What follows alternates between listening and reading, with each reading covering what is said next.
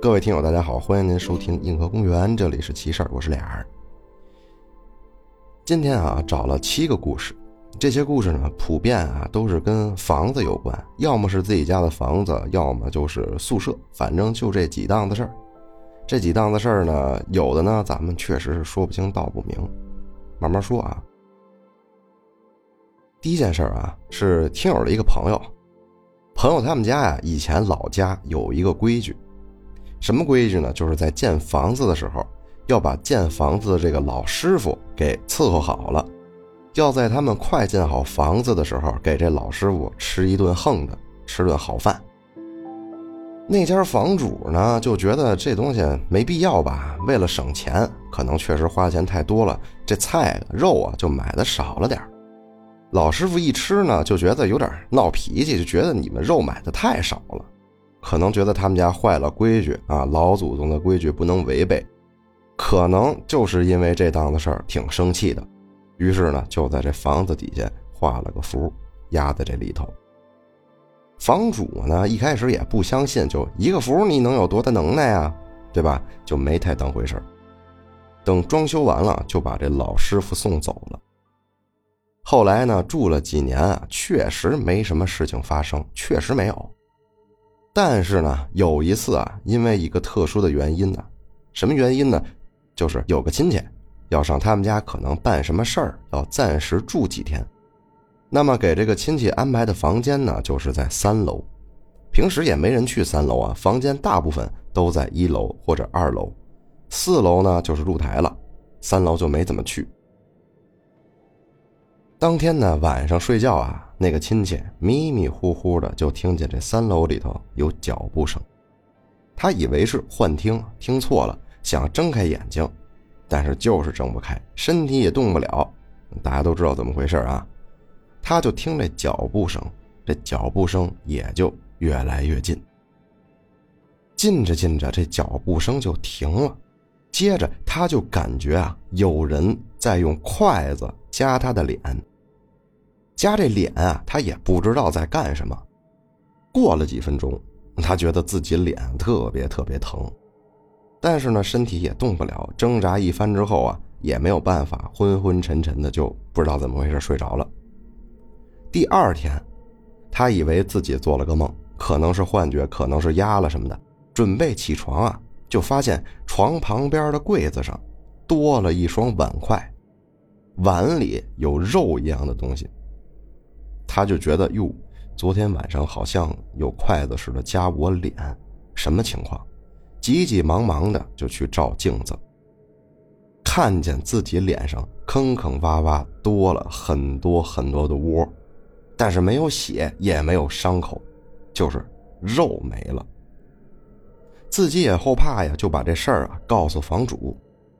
房主呢，可能也知道是怎么回事儿。就觉得是不是之前坏了规矩？下午啊，立马就把以前那个老师傅请回来啊，吃了一顿横的好的，就拜托他说把那个符给拿出来呗。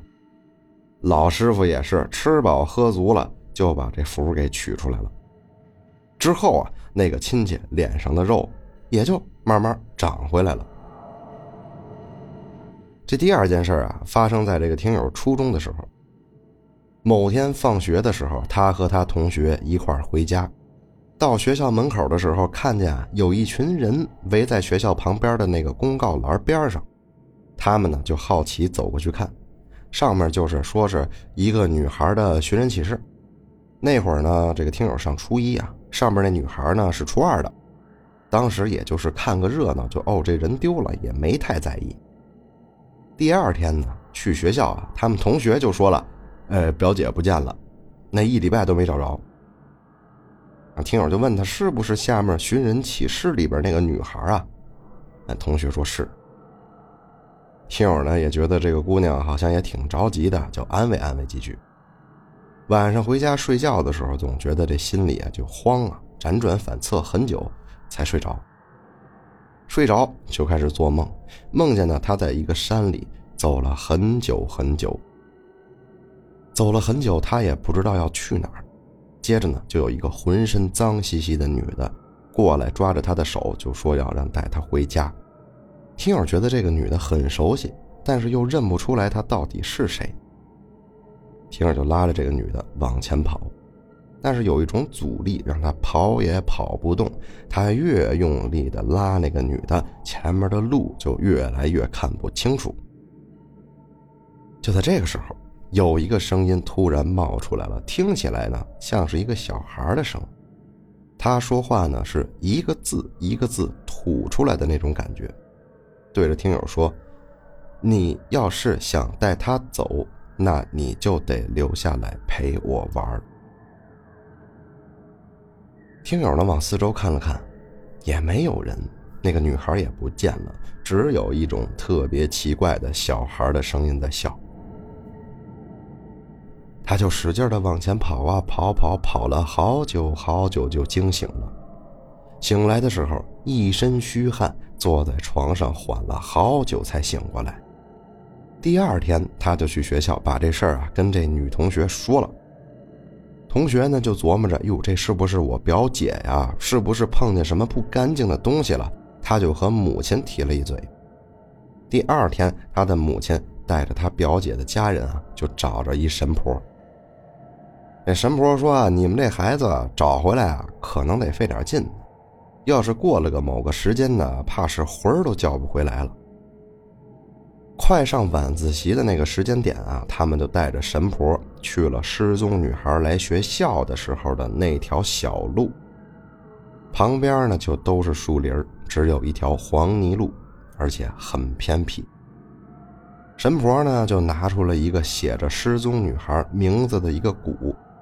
一边沿着那条小路，一边走，一边敲鼓，一边喊女孩的名字，叫她快回来，快回来。这嘴里也一直在嘀咕着什么东西，也听不懂。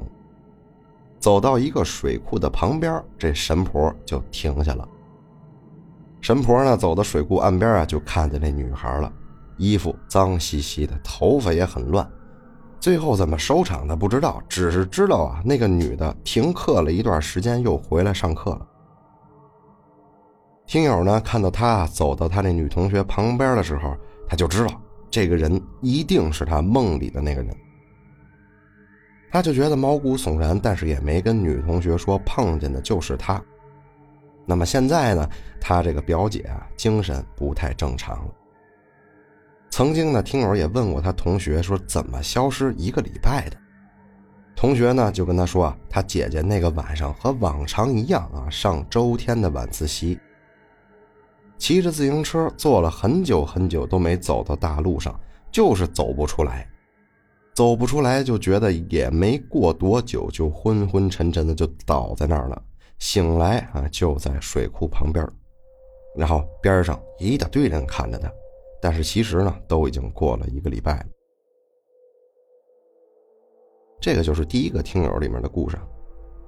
我呢读了这么多鬼故事，看了这么多事儿，头回见到像第一个故事里说是做梦梦见有人拿筷子夹他的脸，然后醒来之后呢，这床边上就放着他的肉，然后脸上也没有伤口。我觉得这事儿确实挺奇的。那么第二件事呢，觉得就好像跟咱们大家平时听的差不太多啊，就不再赘述了。咱们直接第二个，第二个呢是另外一个听友闺蜜的事儿。之前呢，这个朋友啊有一次睡东北的那种大平房，有一天晚上睡觉的时候忘记是什么原因了，反正他就是打的地铺，一个人睡在地上，然后母亲啊、父亲啊他们睡在旁边。按照他的形容啊，这个地铺他的眼睛对着的就是正对着他们家那个窗户。当天晚上呢，就是这么睡的啊。傍晚呢，看着窗户上那花盆看着看着就睡不着，翻来覆去，一边摊烙饼一边到处看，又看向那个花盆一直看一直看，也不知道看了多久，慢慢的就感觉不对劲，怎么不对劲？但是一时说不上来。眼睛呢，可能比较干呢，眨巴了一下之后，看到啊很多很多的人站在他们家窗户边上，窗户外头，窗户上也站着人，也不能说是人，就像是一个个剪影的那种感觉，像是窗户外头立了好多好多纸人。他们呢就站在那儿，整个人呢就开始麻了，冷汗就往下冒，也不敢动，逼着自己闭上眼睛，不去看，不去怕。过了一会儿呢，那可能小孩啊确实也是好奇，略微呢把眼睛睁开一点，看看是不是刚才的错觉了。在睁开眼的一瞬间，他又发现窗户那边的东西还在，但是和刚才不一样了。说这些剪影啊，全部把方向转向了另外一个方向，就在那儿，好像是直勾勾的盯着他。许许多多的人影，轮廓影影绰绰，就在那儿，怕的要命，动不了，就想着我操，该不会真要怎么着了吧？赶紧把头往被子里一缩，蒙在被子里面。虽然他在里面，可是他感觉这被子外头就是有人，肯定有很多很多人在盯着他。越这么想，他肯定就是蒙得越严实呗。蒙着蒙着，就听见悉悉嗦嗦的声音了，离他不知道怎么回事，还是越来越近。接着突然就没声了。那会儿啊，这听友整个人都已经在发抖了。他记得最清楚的就是。他听见没声之后啊，就稍稍的深呼吸了一下。突然呢，就外头传出来一阵很阴森的笑声，虽然很轻，但是也很清晰。那么这听友呢，那肯定是嗷的一嗓子就嚎出来了。父母呢就被他惊醒，就把他给捞起来，就看见这小孩浑身都是汗，整个衣服都被这汗弄湿透了。父母就问他怎么了？怎么了？就一直拍他后背，然后这个朋友就一直在那念叨：“我怕，我怕，我怕。”当时呢，真的不知道该说自己怕什么，但是感觉就像得了失语症一样。其实这事儿吧就结束了，但是呢，想象一下那个画面啊，相信大家都玩过一个游戏叫《一二三木头人》。好多游戏它也是这么做的，比如说你在探索发现一个人影子啊，你接着往前走，突然啊要让你捡个什么东西，你一回头发现那人影动了，那是游戏，游戏里大家都觉得有点害怕啊，现实里更得这样了。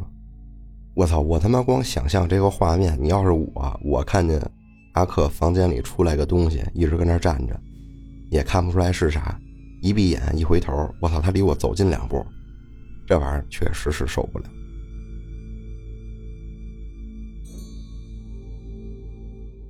第三件事呢，这件事吧，我看完之后，感觉他很奇怪啊，真的感觉很奇怪。它不是吓人，它是好像奇异，就好像奔着精怪的那个方向走的，它就不是往鬼的方向走了。这个听友呢是一个高一的学生，这事儿呢发生在五六岁的时候。那会儿呢，跟爷爷奶奶住在那种八十年代的工人楼。这楼啊，肯定是特别特别老了，而且里面诡异到了极点。整个楼栋的墙壁上啊，都贴满了小广告。不仅有小广告，还有那些什么增出啊，什么办证啊，这些奇奇怪怪的东西，是一丁点空隙都没有。包括一些窗户都贴满了。管道呢，也是因为年久失修，然后那管子都变成黑色了，上面都是密密麻麻的蜘蛛网和锈迹。他们家呢在顶楼四楼，住在这儿呢，可以看到周围所有的家属院。单从那天啊，他从幼儿园回来的路上，就跟奶奶啊一块去买菜，出了菜市场之后啊，天儿就变成了昏黄色，吹起了阵阵黄沙。那天呢，确实是有沙尘暴警告啊，天也变得非常昏暗。大家如果理解不了这种感觉，可以搜一搜这个北京沙尘暴，就是那个味儿啊。回家之后呢，把这三轮车停进了车棚子里。他们家楼栋前面是一条直线的过道，他们家车棚呢就在这过道的正中间。把车停好了之后啊，回头一看，他看到一个好像是看不清楚脸的人。可是盯了越久，他越能感觉到这是一张完全没有五官的脸。这张脸呢，侧对着他，就往这更深处、更远处走去。当时呢，感觉小啊，也觉得就是可能是太远了，没看清脸。人家肯定有脸，只不过可能沙尘暴太大了，看不清。在上楼的时候，他看到了外面枯黄的这个沙尘暴的天空，以及过道里面大量的小广告，才让他感觉到刚才这事儿好像不对劲。这个人好像不是看错了。进了家门呢，他就想从阳台上看看那个人去哪儿了。跑到这阳台，看见对面的写字楼上，看到了一个黄沙聚集而成的。人形的这么一个东西，啊，只能说是东西。这个东西他说不出来，它像是人，感觉呢就是头小、椭圆形的头，身体有点像派大星那种。虽然他们很模糊，但是听友明显能感觉出来，这个东西在看向他这边。从远处看呢，好像是个正常人的大小。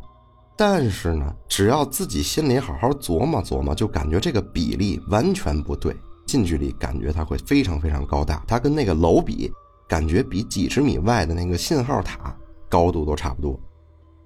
也不知道是怎么来的，这听友就盯着他看了很久很久，没觉得害怕，就只是很好奇，这是个什么玩意儿。这沙子在他身边飞舞聚集，让他这人形慢慢的变得稳定了点略微呢就能看出来这个东西的细节。这个时候他发现，他好像脚底下长了好多好多小人儿。这个呢就是他应该刚才在楼下看到的那个东西，手上呢拿着类似于雨伞的东西，哎，一直盯着他们看，不知道多久啊，他们也一动不动。接着呢，奶奶就把他叫住了，就问他想吃什么东西啊？啊，听友说想吃啥啥啥之后，再回过头，这沙子再次变成无序，到处乱吹，这东西的形态也慢慢变得模糊，最后那顶楼上什么都没有了。虽然什么都没有了，但是呢，听友还是可以模模糊糊的看到，有一个人，奇怪的人，他慢慢的消失了。他手上的东西呢，从这楼上掉下去了，掉了一下啊，因为离得很远，他不知道那个东西掉在哪儿了，也不知道那个东西是什么。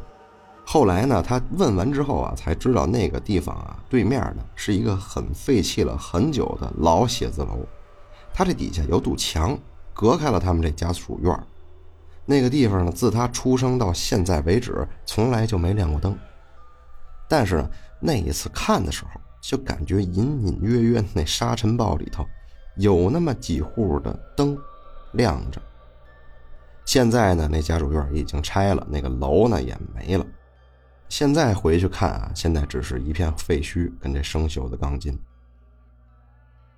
这东西，你觉得大家觉得是什么呢？我也不知道是什么，特别像那蜘蛛侠里面那个沙子人但是他所形容的这个形象。很不可名状，我也无法想象到，就是类似于派大星的身材，上面顶着一个椭圆形的脑袋，脚底下长了小人儿，啊，这个东西听着就很掉散。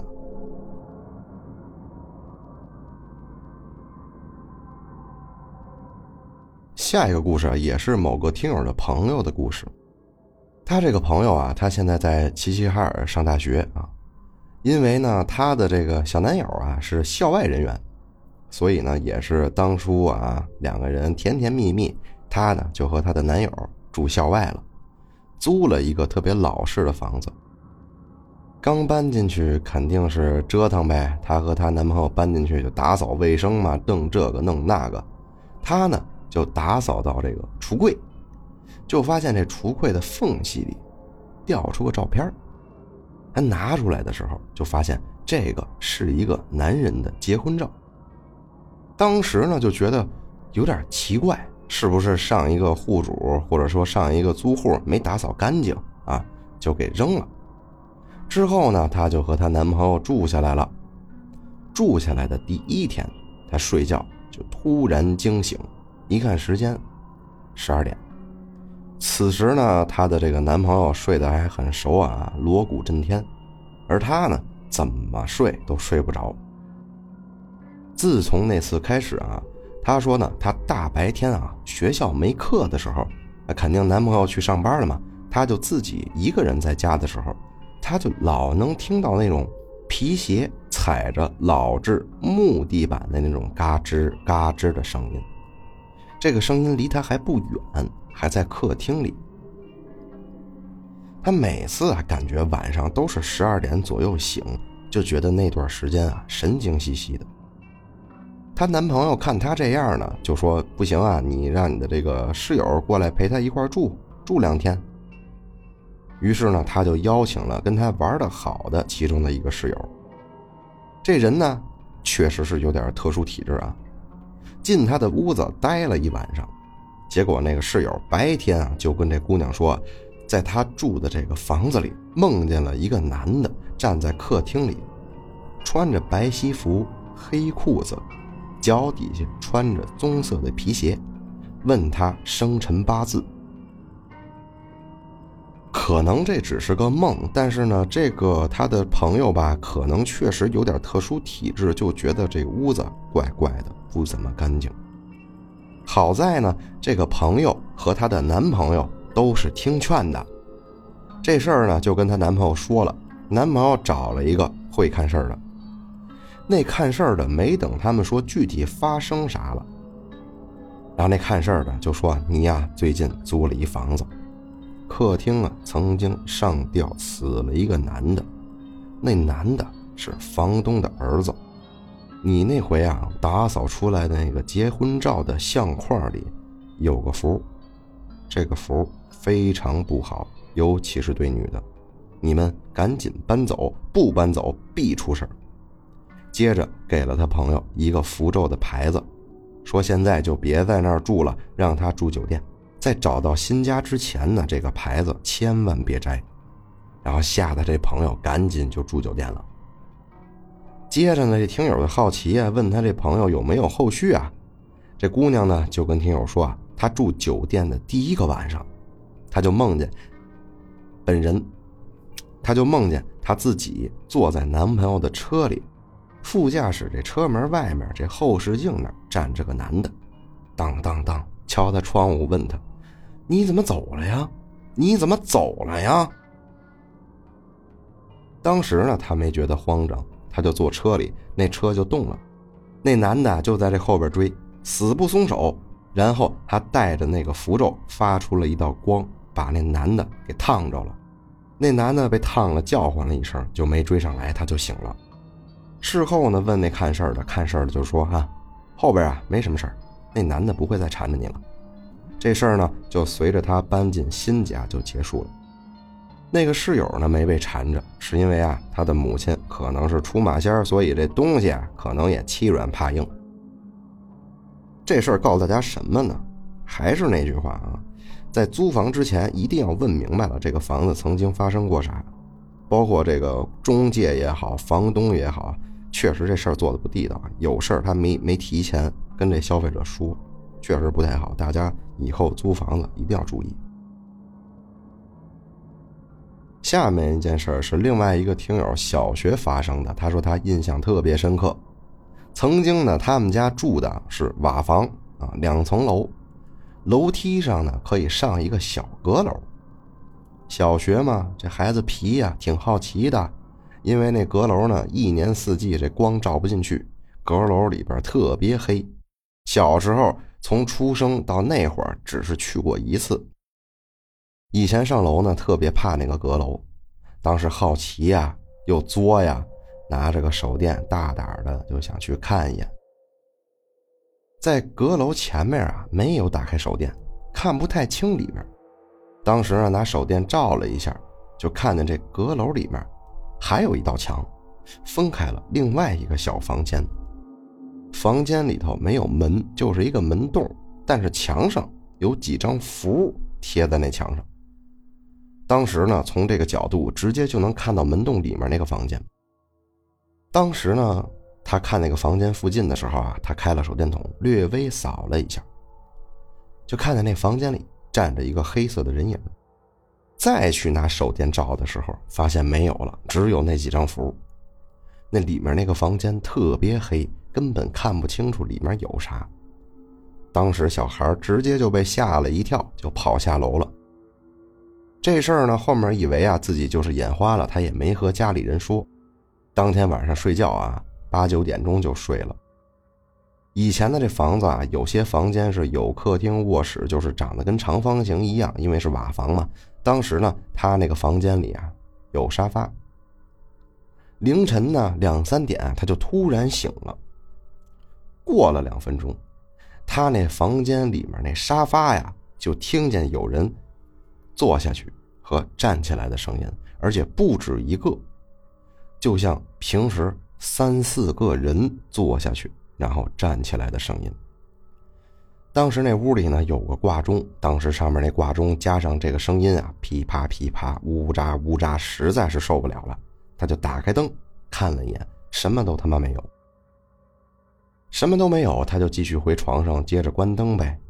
关了灯，大概十几秒之后又来了，他就开始慌啊，这躺在床上闭上眼睛也不敢睁，就这么持续了一刻钟。沙发上的事儿啊就没有了。他当时想睁开眼睛，但是睁不开，啊，听到呢有人走到他床边，继续跟那儿站着。虽然是闭眼，但是相信大家也能理解这种被窥视的感觉。他就感觉这边上就是有一个人愣愣的盯着他，脸上呢有一种风吹的感觉，就是。当时呢，他房间窗户都关着的，不可能有风吹到他脸上啊，就慌了。但是眼睛睁不开，只能自己强行硬撑着睡着。第二天呢，就跟这母亲说了这事儿，母亲呢又跟这奶奶说了这事儿，奶奶当天下午就叫了一个当地有名的先生又来看了一眼，先生呢就让他这一个礼拜晚上八点不要出门。这一个礼拜每天吃糯米饭，糯米饭吃之前啊，要跟他们家那个观音菩萨像那先供再吃。后来呢，还带了点符。一个月之后呢，这符啊也不知道怎么回事，就莫名其妙的就没了。接着这事儿他就了了。听着挺传统啊，但是这种东西老是神神叨叨的，我是很希望、很希望这个看事儿的先生能给咱们讲解一下是怎么个意思，有什么东西。但是这些高人吧，总是神神叨叨的。嗯。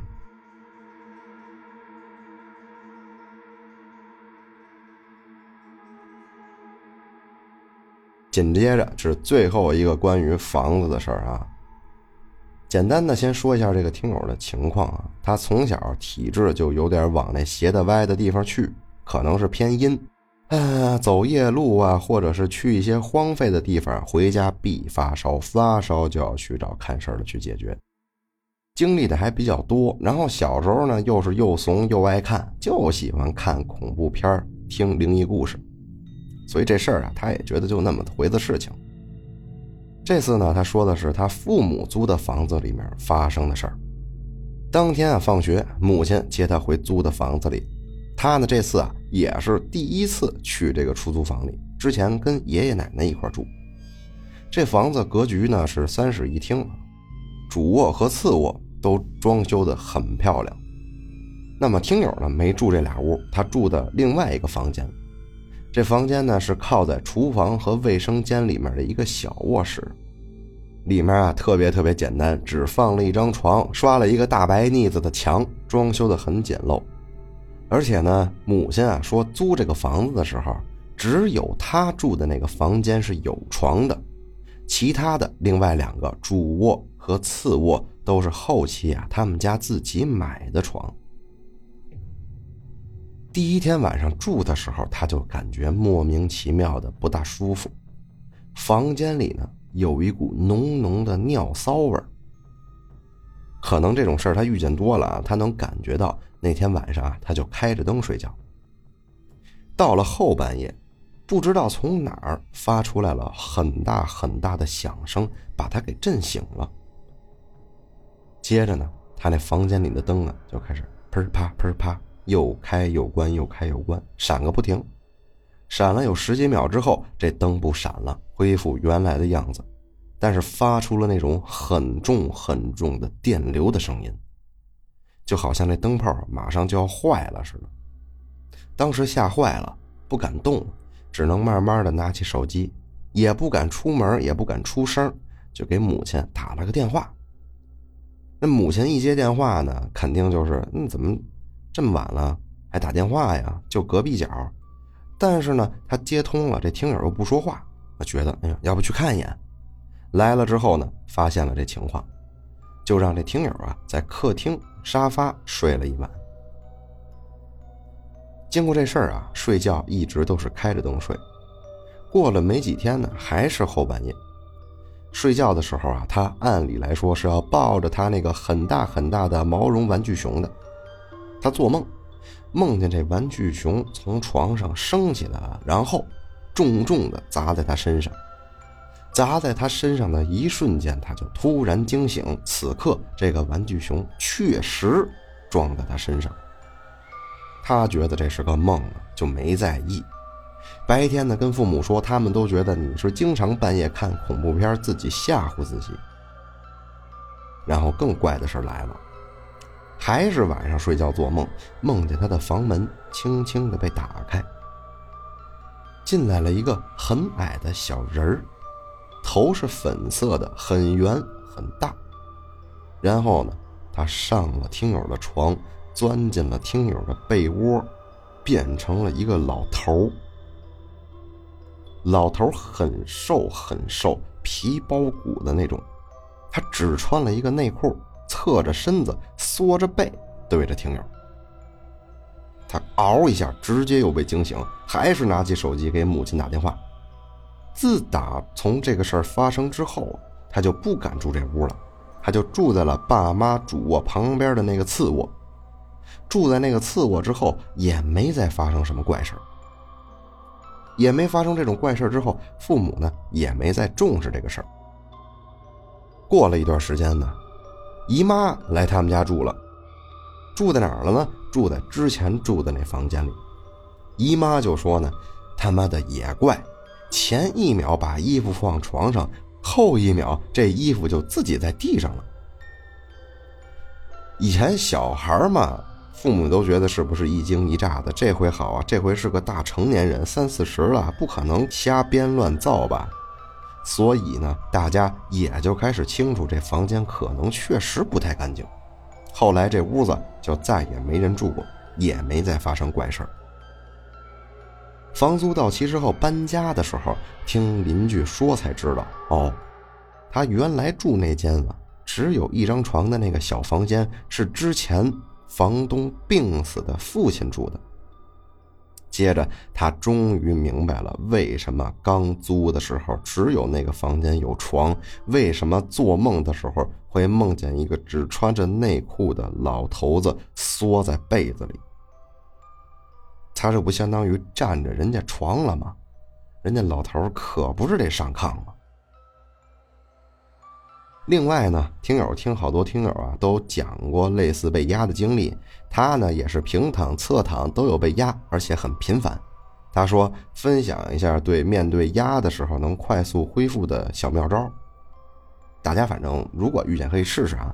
他说呢，虽然是无法动弹，可能会有呼吸困难，伴随着看到些什么东西，别怕，用全身的劲儿去动自己手指头，用手指头狠狠地抠自己另外的手指头。如果能摸到身体的其他部位，就去掐自己，意思呢就是用这个大脑的疼痛来让自己醒来。接着，重点就是在做这些动作的时候，一定要心里骂脏话，使出他妈吃奶的劲儿，怎么他妈脏怎么他妈骂，让自己能张来嘴说话就骂。当然了，在基本上都发不出来什么声音，然后伴随着无法呼吸，但是没关系，别害怕。潜意识里意识清醒，就玩了命的骂就完事儿了。过一会儿就不再被压了，恢复正常了。而且他说真实有效，值得安利。大家呢可以试一试啊。这个听友说了，如果可以分享出来，请叫他思思。那么大家呢可以试一试思思的这套办法啊。好了，最后一件事啊，最后一件事，刚才咱们聊的都是老房子、房子的事儿。最后一件事呢，是在宿舍里的事儿。说，呃，要投稿，就是前几天的事儿啊。他说很他妈的凶。他呢是一名复读生，在长沙复读，因为学校呢是住宿的制度啊，太无聊了，所以就带了手机。咱们可以理解啊，咱也是以前也是过来人啊。当天晚上下了晚自习，他就回寝室睡觉。寝室呢，一共六个人。那时候回到寝室熄灯啊，没多久也太累了，毕竟是二战啊，都睡着了。那这听友呢，嗨，就是睡不着。然后呢，戴了个蒸汽眼罩，然后就开始听，啊，听啥呢？啊，人鬼难分啊，鬼话第二十二期。他们宿舍开了空调，但是那天晚上还是有点热。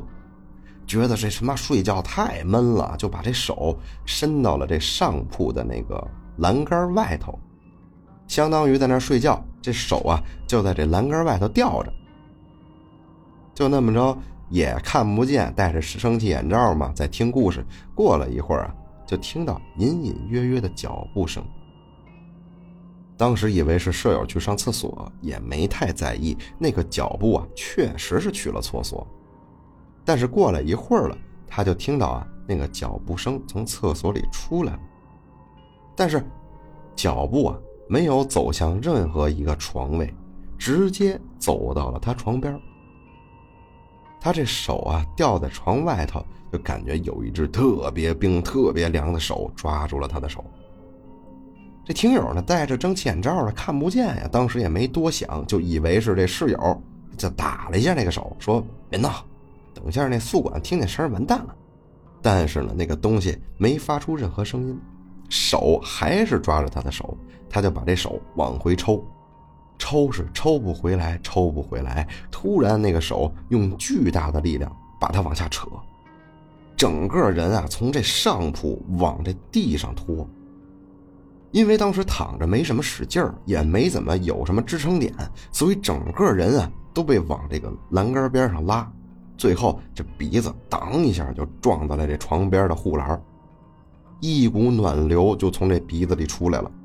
当时巨生气，一把把这眼罩摘了，然后坐床上就骂：“你他妈有病是吧？”但是他骂完一看，床边没人，下铺的兄弟也睡得好好的。然后他另外的舍友就被他吵醒了，就说：“你晚上干他妈嘛呀？别他妈发神经，都他妈睡觉呢。”这听友也挺生气。他说：“他妈谁呀？没事他妈扯我手，特别生气。”接着呢，这舍友就拿手电筒照他，就发现那鼻子到下巴这边流了好多好多血，就问他怎么回事啊，那么这听友就跟他们讲了，当时呢看到他流血啊，这帮子舍友也吓坏了，五个人都在说睡觉，看样子都不像在说谎。当时也不好找，去厕所把这脸洗了就睡了。当时在气头上也没觉得像是什么东西吓人。到第二天，他下铺这哥们儿就跟他说啊，昨天他本来睡着了，结果被摇床的声音给弄醒了，然后还隐隐约约听到这个上铺在讲话，然后咣的一声，再到他起床骂人。虽然啊，他当时很迷糊，环境也很黑，但是他能保证这床边上一个人都没有，就看到这个听友的手。在床边上摇来摇去，好像在有人抓他一样。看他这样啊，应该不像是在骗听友。然后呢，他才开始怕，搞得他睡觉都不敢伸到床外头去。他觉得挺离谱。之前听鬼话节目里都是看到鬼，他这次直接是被鬼抓了。现在一想起来就起一身鸡皮疙瘩。